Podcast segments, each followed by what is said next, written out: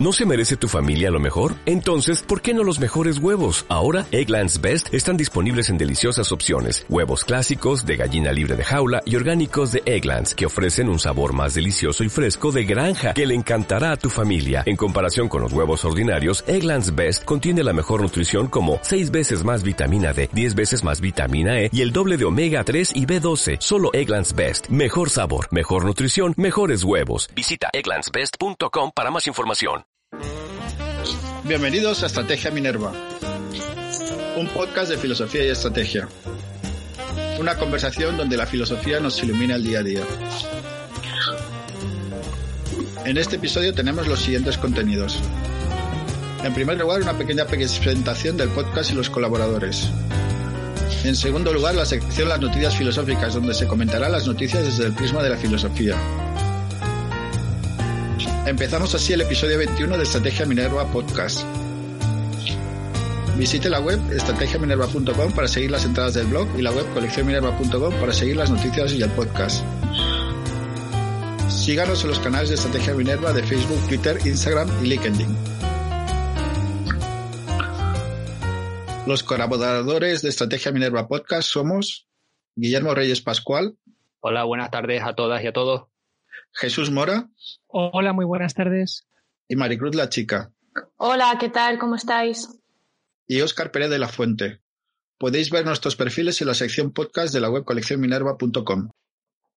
Vamos con la primera sección. En este caso, eh, Maku nos habla del filósofo Zizek.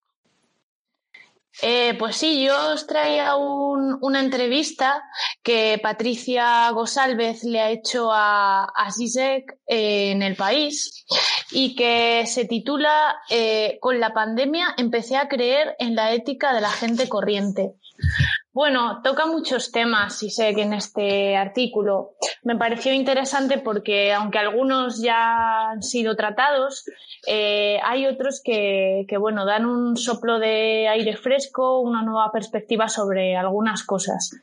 El que, digamos, me parece que ha sido ya mencionado en varias ocasiones y, bueno, más que forma parte ya de un lugar común, aunque sea de este lugar común que solamente tiene un año pero, pero es bueno, es el de el despertar de la solidaridad local eh, que ha traído esta situación, ¿no?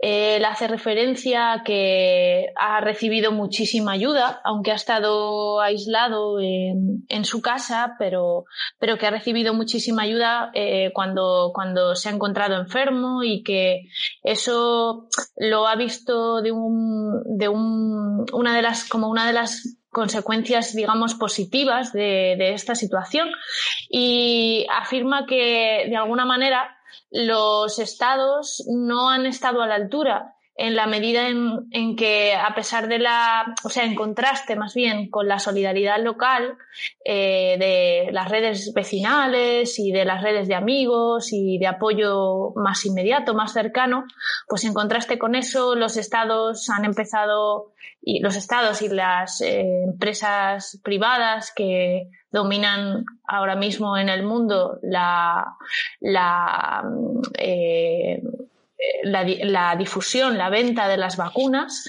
pues han sido tremendamente capitalistas y voraces en este sentido, ¿no? Y no han estado, digamos, a la altura de la gente corriente. A esto se refiere sobre todo el título.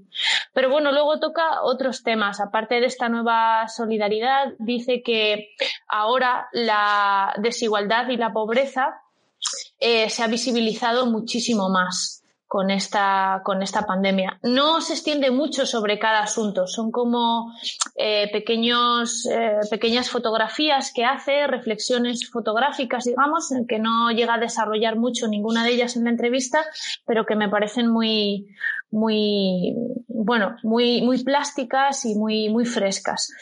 Eh, también habla de, mm, aparte de que ya no es secreta la concentración de la riqueza, eh, habla también de la hipervigilancia, que es otro de los temas que también se ha tratado, y menciona que mmm, algunos, si no recuerdo mal, algunos amigos suyos militares le han dicho que eh, las armas eh, nucleares que son una broma en comparación con el poder que tiene el control de la información de eh, la población mundial, ¿no? que ahora mismo ya no solamente es que sepan nuestra ubicación, sino que eh, saben nuestros gustos, nuestra posición política, incluso pueden, la tecnología puede detectar nuestras facciones, que salen, eh, salen anuncios eh, completamente personalizados y toca también este, este tema, ¿no? Me ha hecho, me ha impactado eso que ha dicho de, esa comparación que ha hecho con el poder de las armas nucleares y cómo eh, el dominio de la información, el control de este tipo de información es un arma muchísimo más potente que, que las armas que nos daban miedo en el siglo XX, ¿no? Luego, em, también habla de otra, otro, otro concepto que, que, arroja, que me ha llamado mucho la atención, ha sido em, que el capitalismo ya eh, se ha convertido en algo mucho más feudal y medieval, dice él, porque empresas como Amazon privatizan el espacio común. Eh, no explica mucho sobre esto, pero me ha llamado la atención. Privatiza el espacio común. Es decir, que ya no solamente eh, se extrae los beneficios eh, extraordinarios como el capitalismo venía haciendo hasta finales del siglo XX, sino que además se privatiza el espacio común. Y me gustaría que me dijerais qué, pensáis sobre, sobre este concepto que, que no, no acabo de, de, ver el alcance que puede querer eh, decir eh, SISEC con, este, con esta idea. Eh, también dice que, aunque no es muy amigo de, la política china, eh, le da un punto positivo en tanto que afirma que China supo supeditar los intereses económicos a la salud de su población, aunque sea solamente, dice él, eh, por el interés que tiene el partido de mantenerse en el poder pero dice que sí, que ha sabido hacerlo y que no tiene idea de cómo se puede hacer algo así en sistemas completamente democráticos, pero que sin duda tendríamos que hacer un esfuerzo por lograrlo. Em, afirma a raíz de esto que ya urge un sistema de salud global que lo está pidiendo a gritos esta situación y hace una crítica, por último, a los medios de comunicación, que me gusta mucho también, eh, porque dice, no, no me quejo mm, de que los medios de comunicación hablen todo el tiempo y sean muy reiterativos con el tema de la pandemia.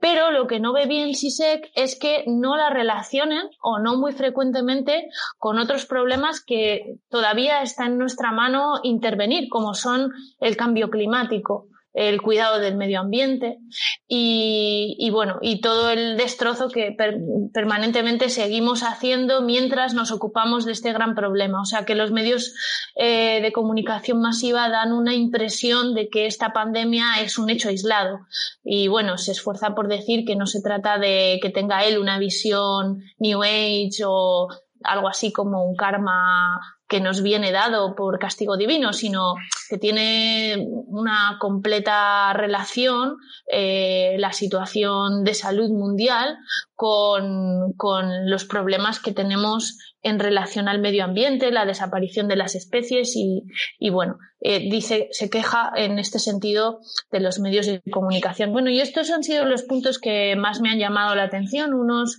más trillados, digamos, que otros, pero todos, mm, en todos ha tenido en la entrevista como una visión pues bastante fresca, con expresiones muy, muy intuitivas, que, que me ha gustado mucho. Así que bueno, la recomiendo y los que no puedan acceder a ella en el país, pues hay otras publicaciones en, en línea que están abiertas del mismo texto. Eso os quería traer. Yo sí quería tocar un tema, mm, uno de los temas que ha mencionado Maku, sí que me ha resultado muy interesante. Por una parte, eh, cuando Maku menciona que SISEC dice que las empresas privadas están, digamos, acaparando el control o por lo menos el protagonismo eh, en los asuntos públicos, eh, si lo quieres ver así, en la plaza pública, esto sí que eh, no solo afecta, digamos, a la dinámica eh, nacional, si la quieres ver así, de los países, sino que también afecta al ámbito internacional. Y esto a lo mejor sí que es un cambio estructural que va más allá de la simple coyuntura, digamos, de, de, la existencia de Amazon mismo o de cualquier empresa internacional, digamos. Yo sí que veo un cambio estructural entre el protagonismo del Estado o, si lo quieres ver así, la utilización del Estado para la administración de los asuntos públicos está dando paso a que los asuntos públicos sean administrados a través de las empresas privadas. En, en las relaciones internacionales también se ve esto siglo XX protagonista eh, o ha sido protagonizado por Estado a nivel de, de las relaciones internacionales y el siglo XXI eh, está siendo protagonizado en, de, en muchas de sus eh, facetas por empresas privadas o por lo que se considera actores internacionales no estatales.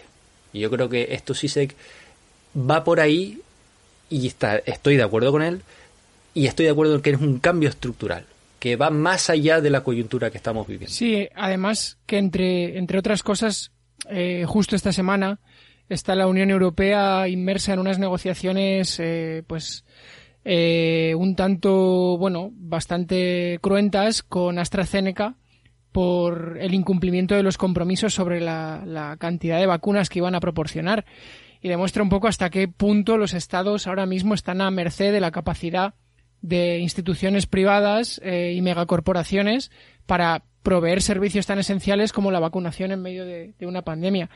Eh, yo, yo me quedo con otra cosa también de, de todos los, los puntos que toca Sisek en la entrevista que comentaba Maku, que es la cuestión de las redes de apoyo vecinal. Eh, es curioso que la, la relación de, de, bueno, que esto plantea elementos contradictorios en cómo, cómo se han responsabilizado las, las, autoridades públicas de lo que les corresponde, de su parte de responsabilidad en medio de la pandemia.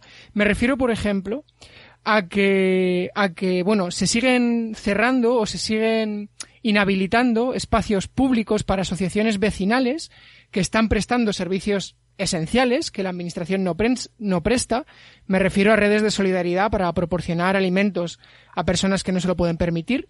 Aquí en Madrid justo hoy se ha conocido eh, que el ayuntamiento no va a prorrogar una concesión de un espacio público para la Asociación de Vecinos de Arganzuela que estaba, que estaba prestando este tipo de servicios. Y al mismo tiempo, eh, las autoridades las mismas autoridades cada vez apelan más a la responsabilidad individual. Eh, se vio también en, en, particularmente en Madrid, con el caso de, de la nevada, de la, de la borrasca de Filomena, en la que, bueno, pues mucha, muchos dirigentes públicos apelaron a, bueno, a la capacidad de cada persona para bajar con una pala a la calle y limpiar su parcela de terreno eh, sin que, bueno, sin que confiáramos del todo en las autoridades públicas para resolvernos este problema. Sin embargo, cuando se constituyen redes de solidaridad, que lo que buscan es precisamente eh, pues eso, crear esas redes de colaboración mutua para resolver aquello a donde las autoridades no llegan, desde las propias autoridades se les obstaculiza. Eh, la importancia de las redes de solidaridad, y, ya con esto acabo, eh, hay una serie que, que aparece, toca el tema muy relacionado con circunstancias parecidas a las que estamos viviendo ahora, que es, que es la serie El Colapso, que es una serie francesa eh, que está en filming y que, bueno, tuvo bastante éxito el año pasado eh, que habla básicamente pues de, de un colapso a gran escala de la sociedad. Y lo que vemos en esa serie es que al margen de, de los millonarios que pueden permitirse irse a vivir a una isla, eh, en sus aviones privados y con todos los recursos y con todos los medios, eh, lo que necesita la mayoría de la gente, lo que tiene que confiar la mayoría de la gente, es en redes de solidaridad constituidas a nivel vecinal y en muchos casos a nivel muy local, eh, pues eso para poder, para poder subsistir.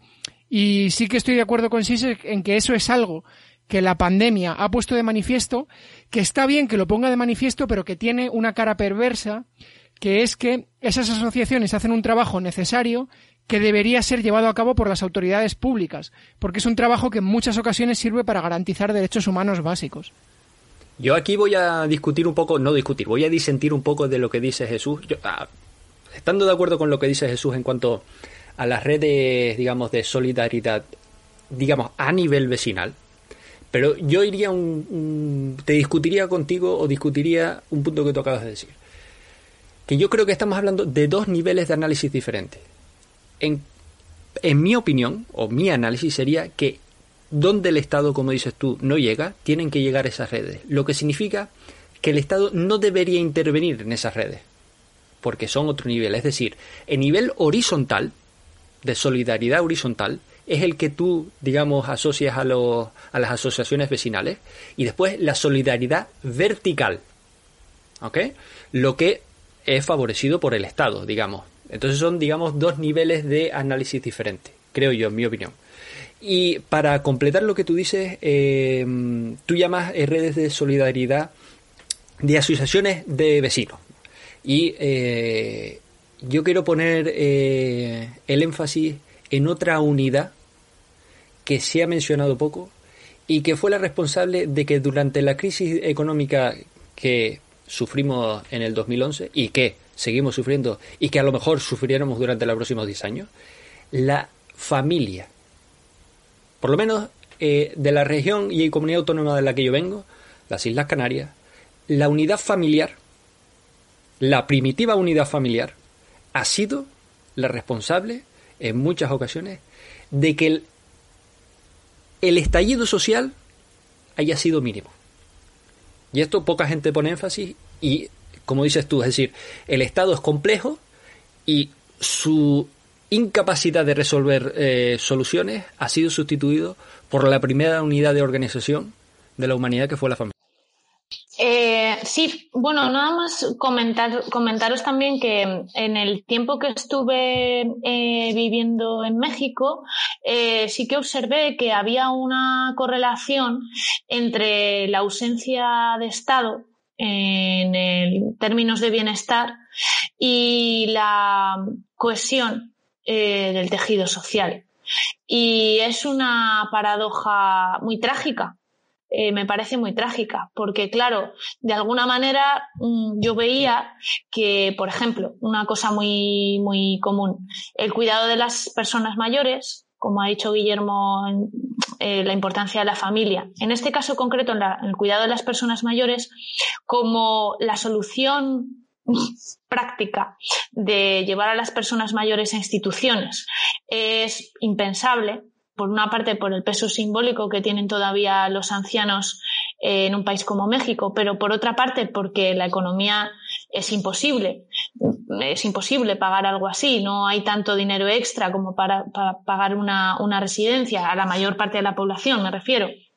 Y luego, por otra parte, el trabajo de cuidados eh, gratuito que llevan a, cabo las mujeres de las familias, eh, no se ve, digamos, interferido por en muchas, muchas, muchas familias, más que en España, por el hecho de que las mujeres además tengan que salir a trabajar eh, fuera de casa para ganar un salario, aunque a veces sí, a veces incluso se complementa, hacía que en muchas, en muchas ocasiones eh, amigos, primos, hermanas, pero incluso amigos, ¿eh? Se organizaran para aliviar a las familias eh, de la carga de trabajo que suponía bueno, a las mujeres de las familias, y eran también mujeres, también eh, he de decirlo, ¿no? Las que ayudaban. Pero bueno, se organizaban para paliar un poco la carga de trabajo enorme que suponía tener que llevar una casa, llevar una familia, a lo mejor salir algunas horas a trabajar y cuidar de una persona mayor. Entonces, mm, yo me, me sorprendí muchísimo de este tejido que se creaba en torno a estas situaciones dificilísimas que no tenían ayuda estatal y que a colación de esa necesidad muy material, pues se creaban también redes de compromiso mutuo que después se tenían, digamos, en cuenta para otras ocasiones futuras, ¿no? Siempre la gente decía, bueno, es que no sabemos cuándo nosotros lo vamos a poder necesitar, así que ahora que podemos ayudamos. Y se crea un pacto implícito en el que bueno, las personas ayudan enormemente, aunque sea solo con estar, cuidar un par de horitas a la persona mayor y tal, y luego el tejido se, se compromete, se, se solidifica, ¿no? Y ese recuerdo de esa ayuda se queda para un futuro cuando a esas otras personas les pasa algo, ahí está la persona a la que fue ayudada para apoyar también. Y claro, esto cuando el Estado funciona excelente, excelente, eh, estas obligaciones y estos compromisos a largo plazo desaparecen y el individualismo es mayor y la máxima de que cada palo aguante su vela se impone en muchos casos. No quiere decir que en todos. Y a veces yo sé que se pueden convivir estas dos circunstancias, pero sin duda la necesidad une y es trágico, ¿eh? A mí me parece trágico porque tiene una parte buena la Unión, mucha. Pero por otra parte, el Estado tiene un montón de impuestos que está recaudando y no está devolviendo a la población. Sí, para mí es trágico, sobre todo en términos de que eh, esas redes más localizadas de solidaridad, hasta cierto punto, sustituyen la solidaridad a gran escala que en teoría debe, debe emerger a partir de la justicia fiscal. O sea, yo, yo creo que la idea detrás de la justicia fiscal es que eh, todos vamos a pasar por circunstancias difíciles a lo largo de la vida y pagando impuestos nos ayudamos unos a otros, estemos bien o estemos mal. Eh, en esos diferentes momentos. Eso es un poco, o sea, es un poco lo que tú cuentas de las asociaciones de, o de las redes vecinales de México y de las redes familiares. Claro, eh, como tú decías, Macu, lo trágico, pues eso, en parte lo trágico es que eso eh, se, se ve alimentado cuando el Estado no llega, pero claro, también es trágico que el Estado no llegue per se, o sea, es un hecho trágico per se que cosas que para mí eh, pues tienen que ver con derechos de las personas, pues no las cubra el Estado, eh, más cuando son estados que en sus constituciones afirman su deber de Hay un este documental muy interesante sobre esto, nada más lo recomiendo para si no lo habéis visto, que se llama La teoría sueca del amor. No es sobre esto completamente, pero está muy, muy conectado con este tema. La teoría sueca del amor se llama. Pues eh, la siguiente noticia filosófica la va a plantear Jesús. Eh, bueno, gracias, Oscar. Eh, yo quería, quería hablar en las noticias filosóficas de este mes de una crónica que ha hecho Íñigo Sáenz de Ugarte, periodista del diario.es, que se titula Todos somos soldados, pero los generales van los primeros en la lista, en la lista de vacunación. Eh, básicamente la crónica recoge casos que se han ido conociendo recientemente en, España de distintos cargos públicos que se han saltado los protocolos de vacunación que establecían una serie de prioridades eh, pues para vacunarse ellos no según esas esas prioridades eh, decían que se tenía que vacunar primero a, las personas eh, mayores residentes en, en, centros de la tercera edad o personas que se consideraban grandes dependientes, trabajadores y trabajadoras de esas residencias y después el personal sanitario, esta era la primera fase del protocolo, personal sanitario en primera línea de la lucha contra la pandemia. Eh, sin embargo, en las, en las últimas semanas han ido apareciendo casos eh, de cargos públicos que, bueno, sin cumplir ninguno de estos requisitos se han, se, se han vacunado, ¿no? Eh, han obtenido la vacuna contra la COVID-19. Eh, a nivel estatal, quizá el caso más sonado sea el del jefe del Estado Mayor de la, de la Defensa, Miguel Ángel Villarroya, que ha tenido que dimitir. También está el caso del consejero de Sanidad de la región de Murcia, que aparejado a su caso hubo otras 400 personas, eh, personal que trabajaba en la Consejería de Sanidad, que también se ha vacunado sin cumplir el criterio sanitario, el criterio del protocolo de, de, de ser personal sanitario en primera línea. Y, eh, bueno, esto, esto da lugar a diversas cuestiones. Eh, también ha habido casos eh, curiosos y que, bueno, eh, resultan hasta, cierta, hasta cierto punto pintorescos, como el alcalde de un pueblo de Valladolid, que se llama Villavicencio de los Caballeros, eh, que se ha vacunado él, se han vacunado dos concejales y el cura del pueblo, eh, y lo que hicieron para vacunarse fue registrarse de manera fraudulenta como trabajadores de la residencia de la tercera edad del pueblo. Eh, y así fue como obtuvieron la vacuna. Entonces, la primera lectura, la, la, lectura más frontal y más obvia de esta situación es el egoísmo de, de algunas personas que sin necesitarlo tanto como, como quienes cumplen los criterios de la primera fase del protocolo, pues deciden saltarse la cola y eh, ponerse la vacuna. Esa es la lectura más obvia.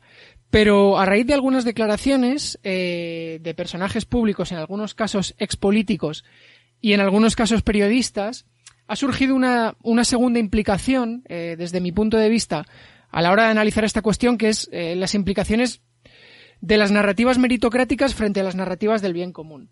Eh, una periodista, Ana Rosa Quintana, ha dicho, por ejemplo, que debería priorizarse junto al personal de las residencias y a, las personas residentes en estos centros de la tercera edad, que debería priorizarse al, jefe del Estado en España, al rey, al presidente del gobierno y dijo literalmente a cinco o diez personas más, suponemos que refiriéndose a cargos eh, públicos, bueno, ministros, etcétera. Eh, ministros, ministras, etcétera.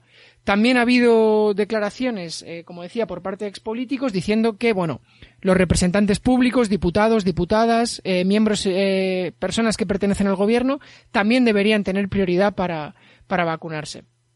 Y creo que para mí esto obedece a una cierta confusión de cuáles son los criterios para administrar la vacuna. Eh, y cuál es, cuál es la motivación de establecer el protocolo que se ha establecido para administrar la vacuna. En principio, para mí, y luego será más defendible o menos defendible desde el punto de vista del impacto epidemiológico, eh, la función del protocolo es que se priorice a aquellas personas que tienen más riesgo de fallecer o de tener consecuencias graves, eh, secuelas graves si, se contagian de coronavirus. Personas en, residencias de la tercera edad y luego sus, sus, el, siguiente nivel en la escala son los que están en primera línea, eh, en primera línea trabajando con el coronavirus, pero no por una razón de que se les considere, que, también tiene que ver, de que se les considere la máxima instancia de la sociedad, sino porque eh, según el protocolo de sanidad, estas personas, al estar en primera línea, pueden contagiarse y ser a su vez foco de contagio de otras muchas personas. En el caso del personal sanitario en primera línea, existe además la implicación de que si estas personas están de baja, corremos un mayor riesgo de saturación eh, en los centros sanitarios y en los hospitales. Por lo tanto, lo que busca el protocolo de sanidad es evitar problemas sanitarios eh, véase muerte de determinadas personas, secuelas graves, lesiones graves asociados con la pandemia y véase también problemas eh, de control de la pandemia y problemas epidemiológicos que tienen que ver con la saturación de los hospitales.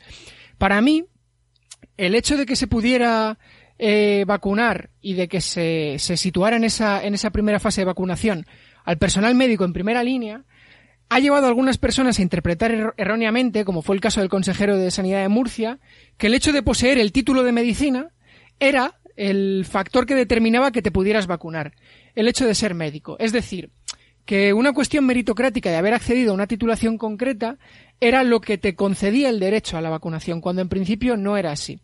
Y esto es lo que, desde mi punto de vista, ha dado lugar a todas estas interpretaciones meritocráticas que dicen que tendría que vacunarse el jefe del Estado, tendrían que vacunarse eh, representantes políticos de alto nivel.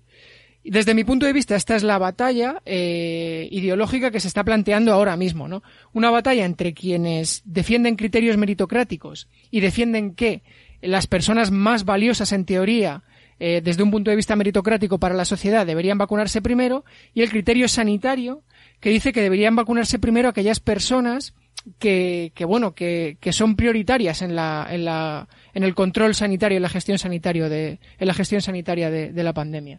Entonces, no sé qué os sugieren a vosotros. Pues a mí me sugiere, siguiendo con la explicación que di sobre las redes de solidaridad verticales y horizontales, la solidaridad vertical, igual que la horizontal, tiene también una función eh, digamos, de coerción hacia aquellos y aquellas que no siguen dichas eh, premisas de solidaridad. Es decir, que el Estado, en su solidaridad vertical, implemente un plan de vacunación, digamos, para las personas vulnerables, tiene que hacerse cumplir. Nosotros estamos siendo solidarios con aquellas personas que necesitan la vacuna de forma urgente, como pueden ser los grupos de riesgo. Esto es la distribución de los recursos desde un punto de vista solidario. Pero esto se tiene que imponer. Es decir, no se puede permitir que por lo que tú dices de meritocracia, uno se salte un protocolo que está diseñado en base a la solidaridad con aquellos grupos que son más vulnerables. Pero esto también quería reflexionar yo sobre la concepción del Estado. O la utilización, más bien la utilización del Estado para unos fines privados. O la confusión de los intereses privados con los intereses públicos. ¿Qué es lo que pasa con aquellas personas que se saltan el protocolo. Esto es la utilización del Estado para satisfacer fines privados. Esto es ya aquellos que se saltan. Pero ya aquellos, digamos, que, como eh, sugieres tú, de una presentadora de un programa matinal que sugirió que se vacunase al jefe del Estado. Es decir, aquí hay una confusión. Una cosa es la institución de la jefatura del Estado y otra cosa es la persona. Es decir, si la persona cae enferma, la jefatura del Estado no va a desaparecer como institución. ¿Qué es lo que hay que proteger? Ya sea monarquía o república. Ya aquí no entro yo en el debate, sino digo las jefaturas del Estado. De igual manera que si el presidente del gobierno cae enfermo, hay una vicepresidenta. Y la otra institución importante de este país es presidenta o presidenta del Parlamento, presidente o presidenta del Congreso, presidenta o presidenta del Consejo General del Poder Judicial. Son instituciones que permanecen independientemente de las personas. Y esto es una concepción errónea de em, ligar sin solución, sin solución de continuidad a la persona con la institución. Que creo que son dos niveles de análisis diferentes. Eh, pues sí, a mí me gustaría comentar. Em, voy a empezar un poco lejos, voy a empezar con la escolástica. Eh, me parece mm, que estuvieron varios siglos intentando hacer distinciones, eh, una serie de pensadores, la mayoría de ellos eran curas, y intentaban hacer distinciones muy finas para decir, por ejemplo, si Dios ha de mover una piedra, o sea, ¿puede Dios ser capaz de mover una piedra que Dios no pueda mover? Pues me parece que la exposición que ha hecho Jesús ha sido muy clara. Mm, eh, ha explicado muy bien el problema y, ha dado su opinión. Em, eh, y eh, voy a decir en algo parcialmente coincidente con Guillermo. Es decir, me parece que el problema de lo que se ha visto es un problema de corrupción. Entendía la corrupción como utilizar la posición pública para intereses privados, ¿no? Eso es una definición, eh, utilizar la posición público-privada para favorecer intereses privados. Eso es una definición estándar de, corrupción. Que tú utilices tu posición para beneficiarte de, la vacunación, eh, si tú ejerces tu influencia para, para, para tu cargo público para beneficiarte privadamente de una situación como es una vacunación, eh, pues eh, es algo eh, reprobable. Pero aquí viene lo de la escolástica. El, el, yo añadiría un matiz a lo que ha dicho Jesús, que en principio estoy de acuerdo con lo que dice Jesús. Pero, o sea, a mí me parece, es decir, si el protocolo dice una cosa, hay que cumplir el protocolo el protocolo no concebía que los cargos públicos tuvieran prioridad, por tanto, los cargos públicos no tienen que tener prioridad. Perfecto. Mi pregunta va después de vacunar a los mayores de 70, a los que están en primera línea, a los, digamos, el segundo escalón ahí es donde está mi, mi, duda, mi, mi, tema. Digamos, el nuevo protocolo, el protocolo cuando ya pasemos la situación, digamos, de, la gente que es urgente, la gente que se lo debemos, digamos, de alguna manera, porque están en situación eh, de vulnerabilidad. Entonces me parece eh, que en ese caso plantear distinciones, eh, alguna distinción por el, por algún cargo que se ocupe eh, eh, puede tener alguna justificación. No estoy diciendo que todos los cargos, pero algún algún algún eh, algún alguna, algún tipo de, prioridad por las tareas que se desarrollen, sí, pero siempre digo, en el segundo escalón y una vez que las cuestiones médicas se hayan tratado, es decir, una vez que las poblaciones de riesgo se hayan tratado. Pero si eh, la población en general, es decir, ¿qué criterio se hace? ¿Vamos a hacerlo por orden alfabético?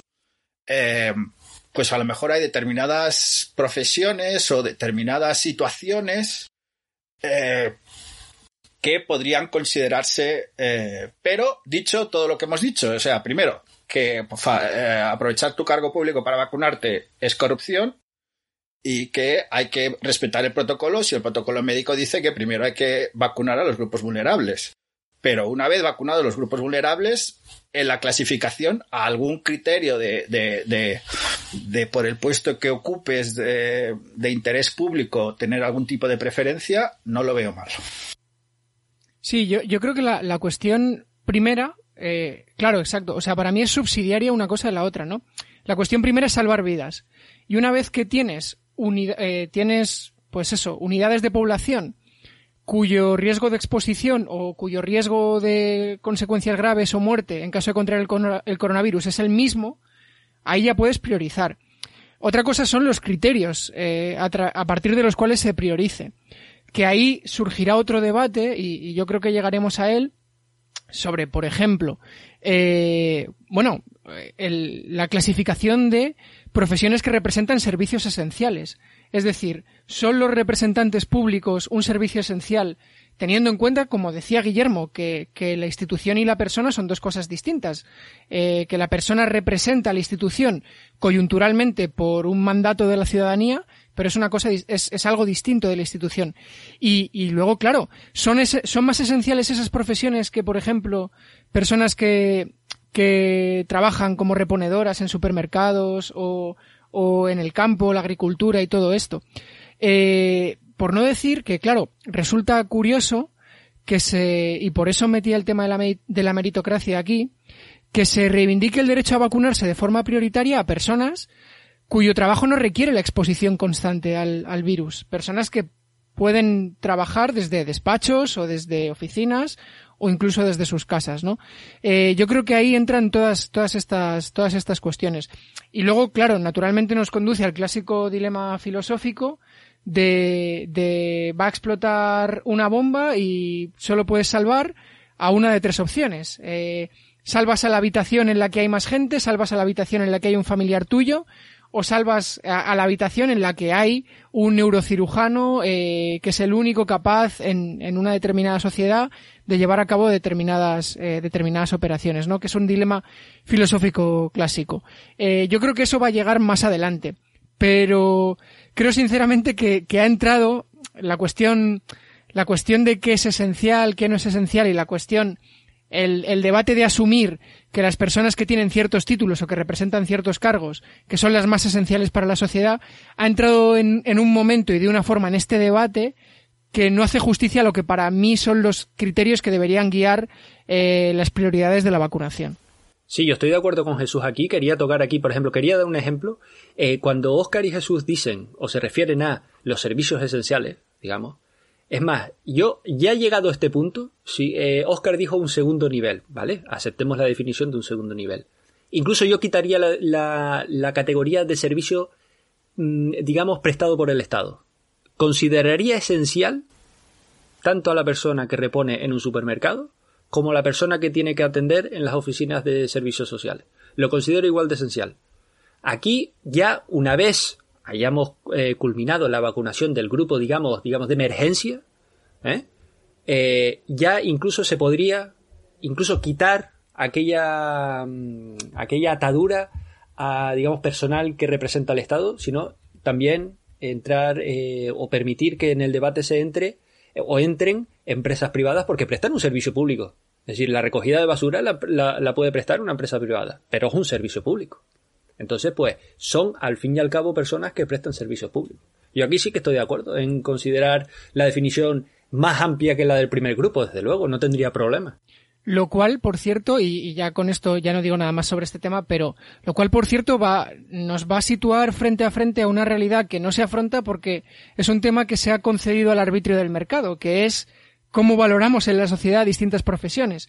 Digamos que si el salario, el salario no es el único, pero es uno de los criterios fundamentales que determinan cómo se valora una profesión en una sociedad, eh, hay muchas de estas profesiones a las que hacía referencia Guillermo ahora mismo están mucho peor pagadas que otras que suelen aparecer poco cuando hacemos clasificaciones de servicios esenciales. Y creo que se nos, la pandemia nos va a volver a poner frente a frente en la vacunación como ocurrió durante la primera ola, eh, nos va a poner frente a frente a esta contradicción entre, bueno, pues el valor, el valor que tienen determinadas profesiones para todos nosotros como sociedad y el que les atribuye el mercado en función de la remuneración que les concede. Sí, a, mí me gustaría aclarar eh, o definir mejor eh, lo que quería decir. En ese segundo nivel, Claro, eh, me parece también que ha de ser un criterio médico y que ha de ser un criterio de, exposición al virus. Pero que dentro de ese criterio médico y de ese criterio de exposición al virus, una persona que está constantemente en actos públicos o que está en. puede tener una consideración, se puede tener una consideración, pero se ha de ver caso a caso. Eh, pero me parece que los criterios han de ser médicos en, todo caso y de exposición al virus. Eso, eso me parece que ha de ser también en el segundo nivel. Bien, eh, pasamos a continuación a la noticia filosófica de Guillermo. Eh, sí, gracias, Oscar. Bueno, yo, más que una noticia concreta, digamos, cogí una noticia que es ejemplo de otras noticias que llevo leyendo y que mm, a lo largo de los últimos últimas semanas, quizás últimos meses también, eh, que vienen siendo más frecuentes, digamos, en todos los medios de comunicación. En este caso, la noticia es, eh, está publicada en el diario El Mundo. El periodista es eh, Jorge Benítez. Bien, no voy a comentar la noticia de Jorge Benítez, sino la noticia como ejemplo de algo que, digamos, los expertos están planteando o que están poniendo sobre la mesa. Y es ¿Qué vamos a vivir después de la pandemia, si todo esto pasa, esperemos que sí, y el final está aquí, de que vamos a vivir una especie de eh, revival de los locos años 20. ¿Eh? Eh, las vanguardias, em, aquellas vanguardias tanto en pintura como en danza como en música, los aquellos años 20 que, em, digamos, fue un frenesí, sexo, drogas, emancipación, digamos, mm, uno puede leer aquellas fiestas, si uno lee a Scott Fitzgerald eh, en el, Gran Gatsby, aquellas fiestas que se hacían, bueno, aquellos años locos, este tipo de fiestas, que, eh, ah, por, cierto, eh, también recomiendo la película El Guateque, si quieren ver el tipo de fiesta que, a, la, que me refiero yo, del gran Peter Seller, em, pues, em, digamos, esta especie de actitud de frenesí eh, de no tener límite, ¿verdad? Entonces, em, esto me lleva a pensar una cosa que igual eh, el gran filósofo Epicuro, cuando él propuso el hedonismo racional, quizás eh, no viese la vertiente, digamos, negativa en cuanto al impacto social que representan unos años 20, que es a lo que voy yo. Bien, aquí siempre en el artículo se dice que los datos empíricos demuestran que cada vez que se pasa una crisis viene una época, digamos, de desenfreno, pues para recuperar, si lo quieres ver así, ¿no? Se puede decir para recuperar lo perdido, ¿no? Pero claro, mm, este hedonismo ni siquiera racional, sino hedonismo sin límite, puede coincidir con, eh, digamos, una situación social en que la clase que se salvó de aquella crisis, la clase social, se aproveche de la clase que no supo salir de la crisis para su propio divertimento. Voy a poner un ejemplo. Yo puse antes eh, el ejemplo de la gran película de El Guateque. Voy a poner otro ejemplo.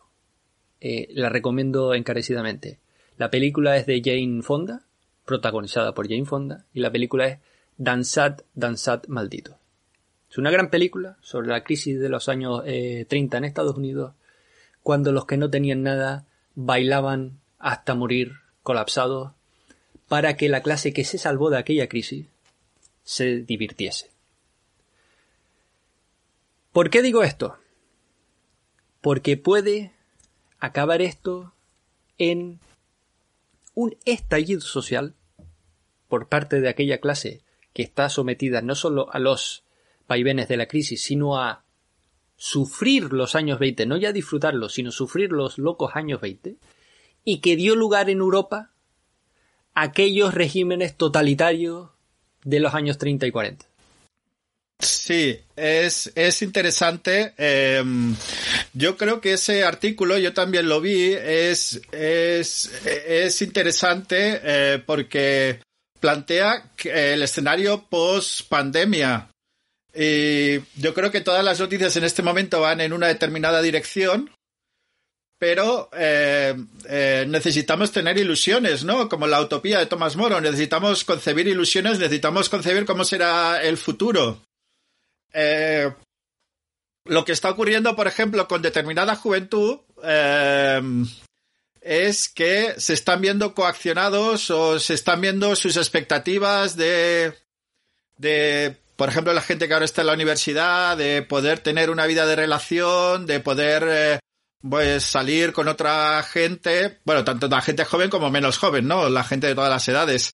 Pero se supone que a determinadas edades uno descubre el mundo, descubre su ciudad, eh, está, necesita mucho más eh, descubrir determinadas cosas, ¿no? Entonces, pues ya que ahora no se puede tener este mundo de relación, o se puede tener de una manera muy precaria, eh, la cuestión es eh, imaginarnos cómo será el futuro cuando, cuando esto sí pueda ser, ¿no?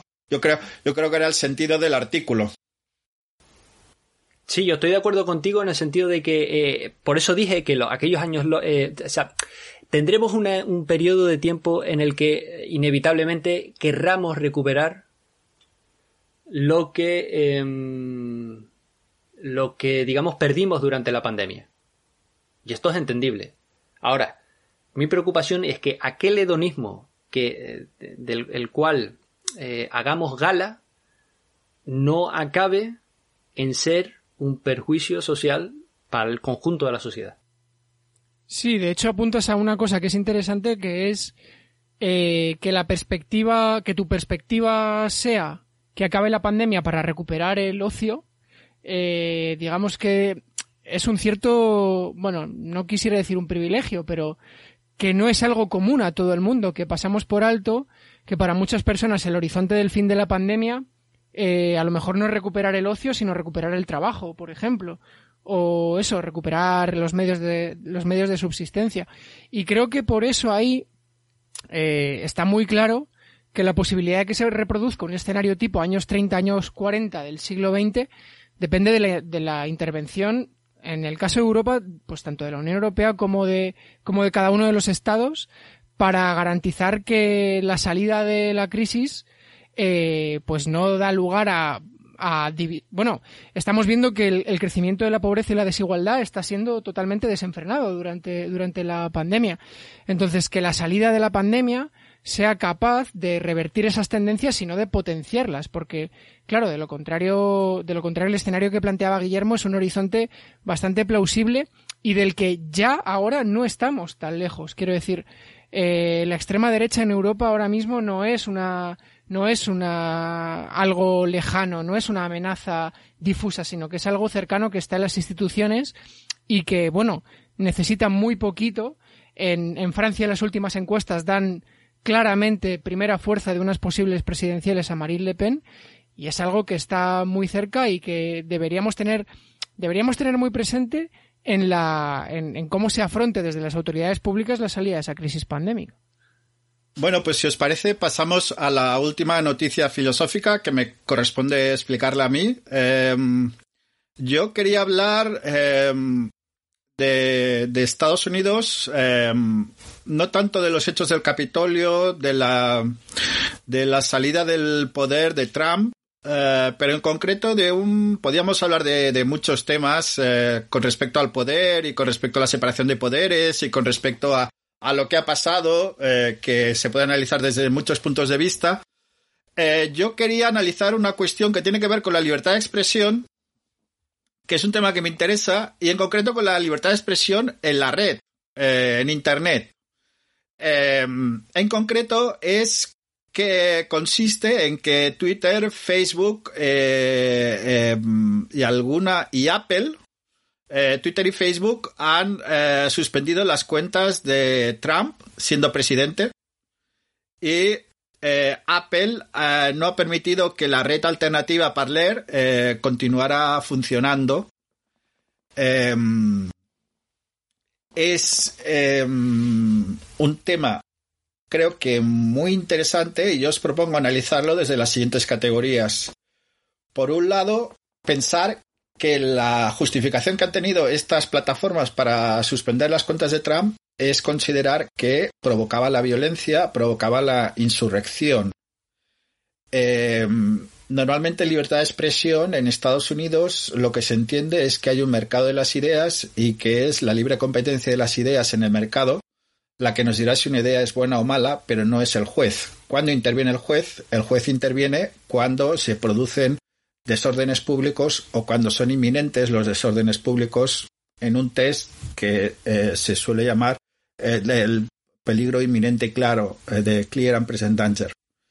Em, ¿Es Trump un peligro inminente claro para la democracia de Estados Unidos? aquí lo que os propongo analizar es que esto no lo ha dicho un juez, lo han dicho plataformas, lo que hablamos antes de las multinacionales, plataformas que han determinado que este discurso era un discurso violento y de insurrección. Me parece muy interesante, me parece muy interesante lo, porque eh, tiene que ver con cómo concebimos la red. Eh, lo que eh, la reflexión que yo hacía es que bueno, hay otro concepto en, cambio en Alemania que es la de democracia militante, que los enemigos de la democracia están prohibidos. Partido Comunista, el Partido Nazi están prohibidos en, en en Alemania. Eh, hay un debate que tuvimos, no sé si recordáis la entrevista con Javier Anzuategui, nuestro primer invitado, que preguntamos si España era una democracia militante. Bueno, eh, digamos que la teoría democrática, al menos como ya la concibo, dice que en democracia se pueden defender todas las ideas, lo que no se pueden defender son medios violentos o medios manifiestamente constitucionales. Tú puedes defender una idea constitucional, pero tú no puedes ir en contra de la Constitución, porque eh, te estás enfrentando, digamos, al sistema. Ah, eh, bueno, esto lo podemos matizar, pero, pero podemos discutirlo si queréis. Pero, digamos, si uno se manifiesta a. No manifiesta, sino uno actúa contra la Constitución, la Constitución se puede defender legalmente, jurídicamente. Me parece, es el Estado de Derecho. Eh, es un tema mm, controvertido, pero me parece que es así en ese sentido era que Javier Anzuategui decía que todos los estados son democracias militantes. Pero yo lo que planteo es que en este caso Estados Unidos es una democracia militante, pero quien aplica esto es Twitter, Facebook y eh, eh, Apple, no un juez. ¿Qué os parece esta reflexión? A mí me parece que lo interesante de este punto es que eh, las grandes empresas que se encargan hoy de, de las redes sociales, las más importantes, están aprovechando lo que comúnmente se conoce como un hueco de mercado, que muchos filósofos ya habían visto desde hacía tiempo, que era que se necesitan instituciones globales que sean en cierto modo, que tengan cierto poder de coacción, porque las recomendaciones que hacen desde las instituciones internacionales de derechos humanos eh, y los juicios que hacen, bueno, pues tienen una incidencia a lo mejor, que unos estados quedan mejor que otros, si las cumplen o si no las cumplen, pero realmente eh, la suspensión de las cuentas de, de, Trump ha sido una medida verdaderamente coactiva que sería más propia de una institución global que ya viene, viene, venimos necesitando desde hace tiempo con todo el peligro que ello conlleva. Claro que al estar en manos privadas, pues en este caso han suspendido la cuenta de Trump, pero ¿qué pasa si eh, sus criterios mm, giran hacia otro, hacia otro camino mucho más antidemocrático en un futuro, no lo sé, y tienen ese, ese mismo poder coactivo en una dirección antidemocrática. Y el problema es que este hueco de mercado no debería existir. Ya llevamos mucho tiempo diciendo que es necesaria, bueno, si que lo ha dicho en el artículo que he comentado hoy de él, que hace falta ya un sistema de salud global, es evidente. Pero, pero también hace falta un sistema, aunque sea con mínimo, con mínimo poder coactivo o, sí, bueno, con mínimo poder que no sea solamente las recomendaciones o estas penalizaciones tan vagas que a veces se hacen desde las instituciones eh, internacionales de derechos humanos. Yo creo que está aprovechando un hueco, un hueco, ¿no? Un hueco que, que veníamos necesitando.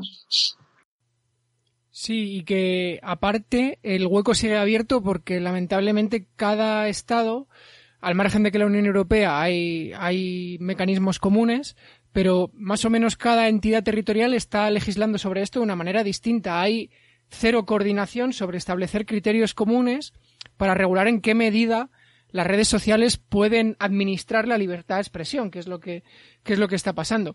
Eh, también se abren para mí dos cuestiones clave que es, por un lado, ¿se puede considerar censura que una empresa privada te, te prohíba manifestarse en tu espacio?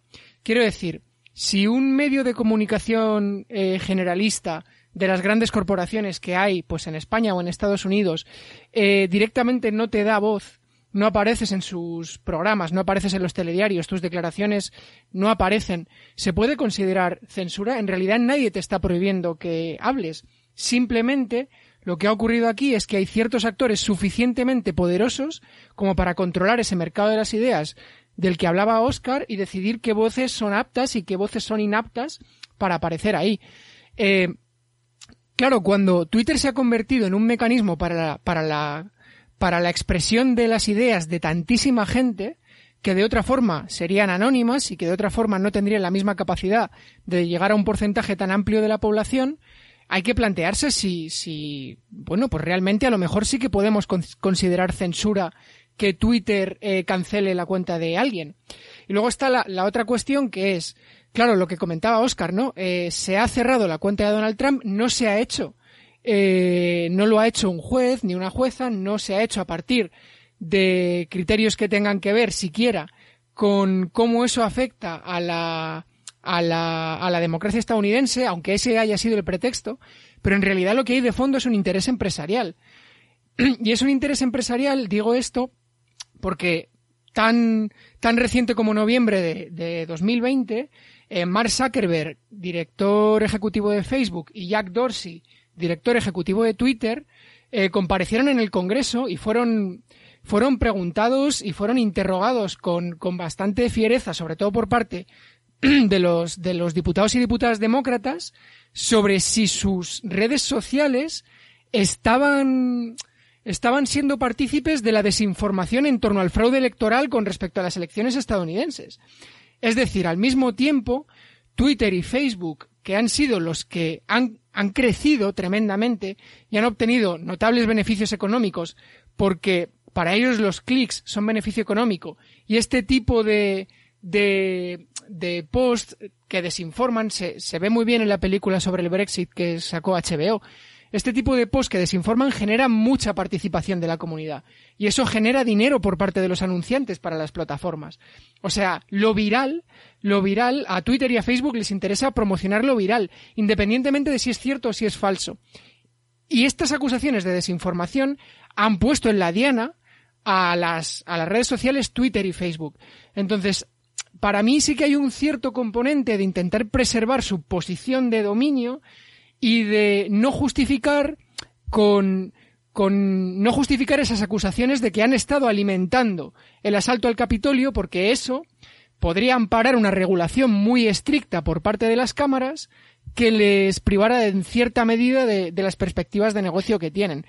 Es decir, que ya no solo es trágico que no sea un juez o una jueza el que decida sobre si Trump puede decir ciertas cosas, es que se haga a partir de criterios empresariales sobre cómo permitir las, las declaraciones de Trump puede afectar a los beneficios de estas dos empresas. Yo voy a entrar un poco en el debate teórico eh, que Oscar menciona al principio y que creo que eh, sería una discusión jurídica tremendamente interesante, que es la consideración o una reinterpretación del derecho de expresión, digamos, de, la libre expresión de ideas. Ahora bien, por donde voy yo es por el siguiente camino. A Trump, en, en, al expresidente de Estados Unidos, Donald Trump, no se le ha eh, impedido el ejercicio a la libre expresión de las ideas. Se le ha impedido el acceso a las redes de difusión que él utiliza para expresar esas ideas. Quizás el debate sería que nuestra interpretación del derecho eh, a, la, eh, a, la, libertad de expresión esté incluido el acceso a los canales de expresión. No sé si me ha explicado bien. Es decir, Twitter, Facebook, mmm, etcétera, etcétera, no le han dicho que no puede expresar sus ideas. Le han dicho que en esta plataforma no puede expresarla.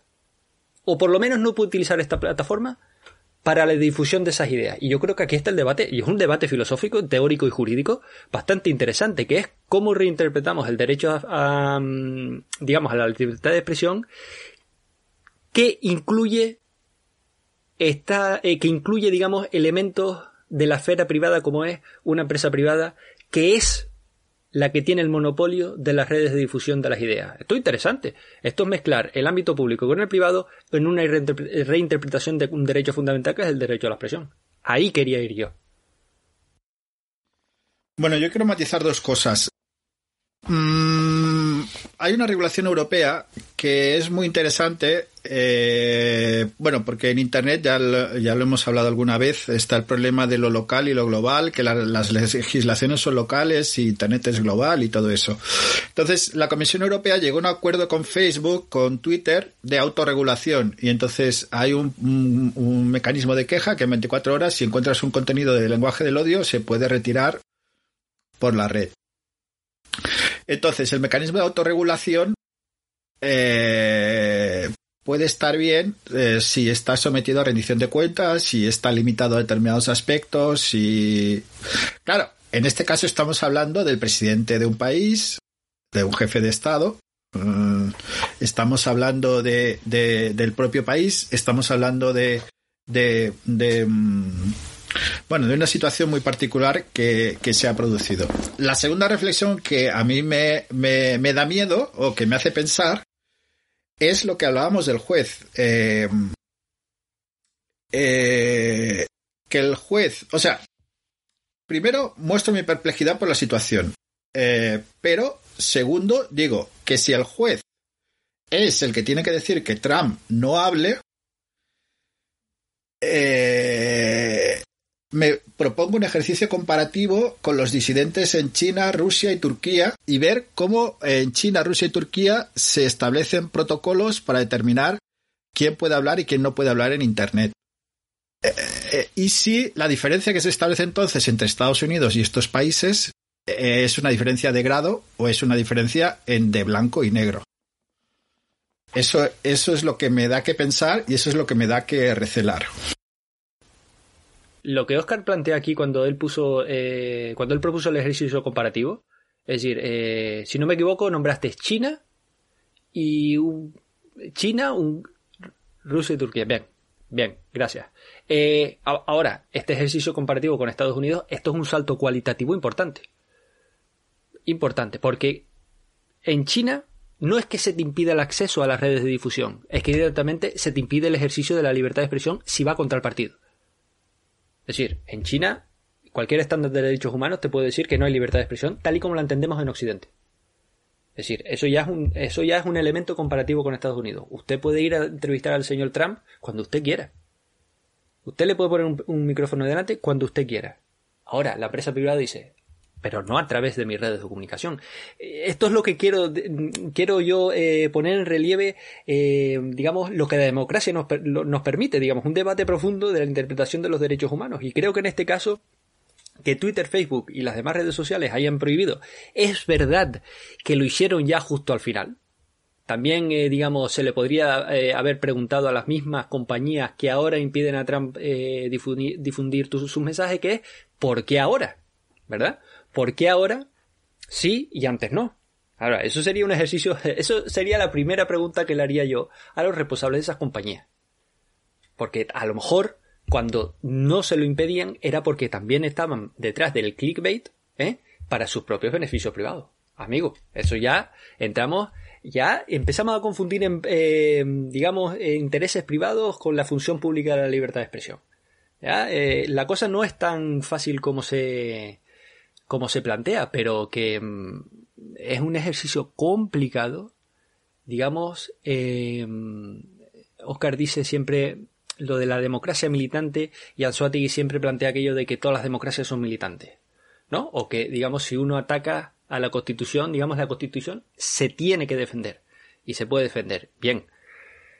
Yo no lo haría tan riguroso como lo plantea Anzuategui, porque yo considero que mm, es al revés, es decir, la Constitución es lo que defienda la democracia y no la democracia lo que defienda la Constitución. Es decir, el ejemplo de, por ejemplo, de eh, eh, el referéndum, digamos, que se celebró en Cataluña, no había necesidad de hacer lo que se hizo en cuanto a su, eh, digamos, de la forma que se reprimió. Iba contra la Constitución, sí, bueno, pero en un ejercicio democrático que no, no era más allá de un acto simbólico. Entonces, pues eh, se podía dejar la Constitución de un lado y decir, bueno, pues esto es un ejercicio democrático. Ahí es lo que quiero decir yo con que al ser militante, bueno, pues sí, es ser militante, pero bueno, tampoco es un blanco y negro, es decir, eh, se tiene que poner en contexto. Pues yo creo que esto es un claro ejemplo de un debate que la, eh, la democracia nos permite, que es la interpretación o reinterpretación del derecho a la expresión en cuanto a E, A, el ejercicio de la expresión de la idea y B, la difusión de las ideas, que son dos cosas distintas. Claro, y yo creo que hay una implicación a lo que tú planteas, Guillermo, que naturalmente que se le cierre la cuenta a Trump, eh, pues no le supone un gran agravio porque cualquier periodista le puede poner un micrófono y aparte que los grandes medios de comunicación lo han hecho porque Trump es una persona muy mediática y que, generaba audiencia. Entonces aquí la cuestión está, eh, o por ejemplo, se, se hizo muy, se hizo muy tuvo mucha repercusión en las redes que Marjorie Taylor Greene, una diputada republicana, que por cierto está abonada y es una de las representantes de las teorías de QAnon, de las teorías de la conspiración de QAnon, que precisamente tú, Guillermo, comentaste en un episodio de, este programa, eh, salió al hemiciclo a hablar con una mascarilla que ponía censurada. Y claro, la gente decía, estás hablando en sede parlamentaria, nadie te está cortando, nadie te está poniendo unas esposas y sacándote de allí, nadie te está censurando. Pero para, pero esto, este es el caso, o sea, la, la cancelación en Twitter para estas personas no es relevante porque tienen acceso a esos otros medios. Y la cuestión que tú planteas en relación con el derecho a los medios para expresarse, a los, a los medios materiales para ejercer esa libertad de expresión, creo que es más grave cuando Twitter cancela cuentas de personas, a veces a partir de criterios totalmente arbitrarios, cancela cuentas de personas cuyo único medio para expresarse eh, públicamente con una cierta repercusión es Twitter.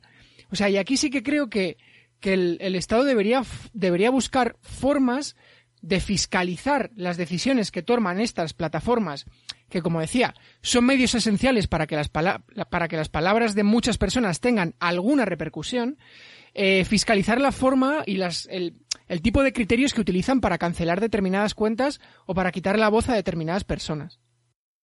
Sí, bueno, para que se me entienda, porque me gusta sembrar dudas y poner interrogantes, eh, obviamente a mí me parece contrario que se incite a la violencia, contrario que se incite a los desórdenes públicos, eh, y me parece que alguna medida se tiene que tomar. Eh, yo las dudas que planteaba es que esto fueran plataformas privadas y, y lo que la línea de lo que último que ha dicho Jesús que me parece que lo que tiene que haber es rendición de cuentas de estas plataformas privadas, eh, porque tiene, tienen, cumplen una función pública, o lo que hablábamos antes de lo público y lo privado, ¿no? Que la distinción entre público y privado.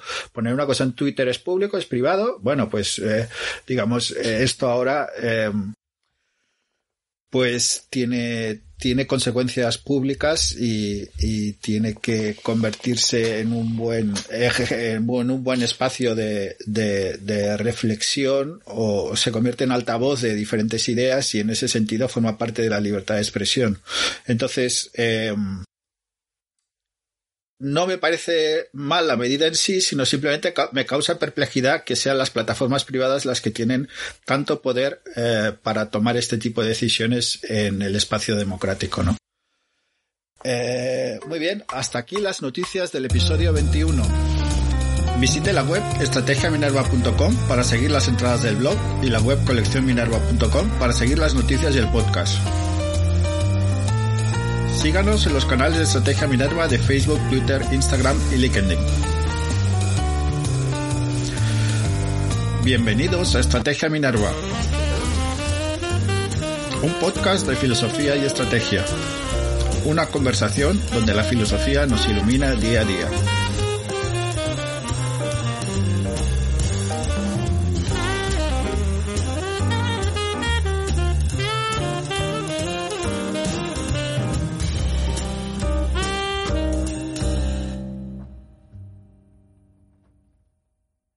Como nuevo cliente de Western Union, puedes disfrutar de una tarifa de envío de 0 dólares en tu primera transferencia internacional de dinero en línea. Envía dinero a los tuyos en casa de manera rápida, fácil y conveniente. Visita westernunion.com o descarga nuestra app hoy mismo y tu primera tarifa de envío corre por nuestra cuenta. Aplican ganancias por cambio de moneda. No disponible para tarjetas de crédito y envíos a Cuba. Servicios proporcionados por Western Union Financial Services Inc. NMLS 906983 o Western Union International Services LLS NMLS 906985.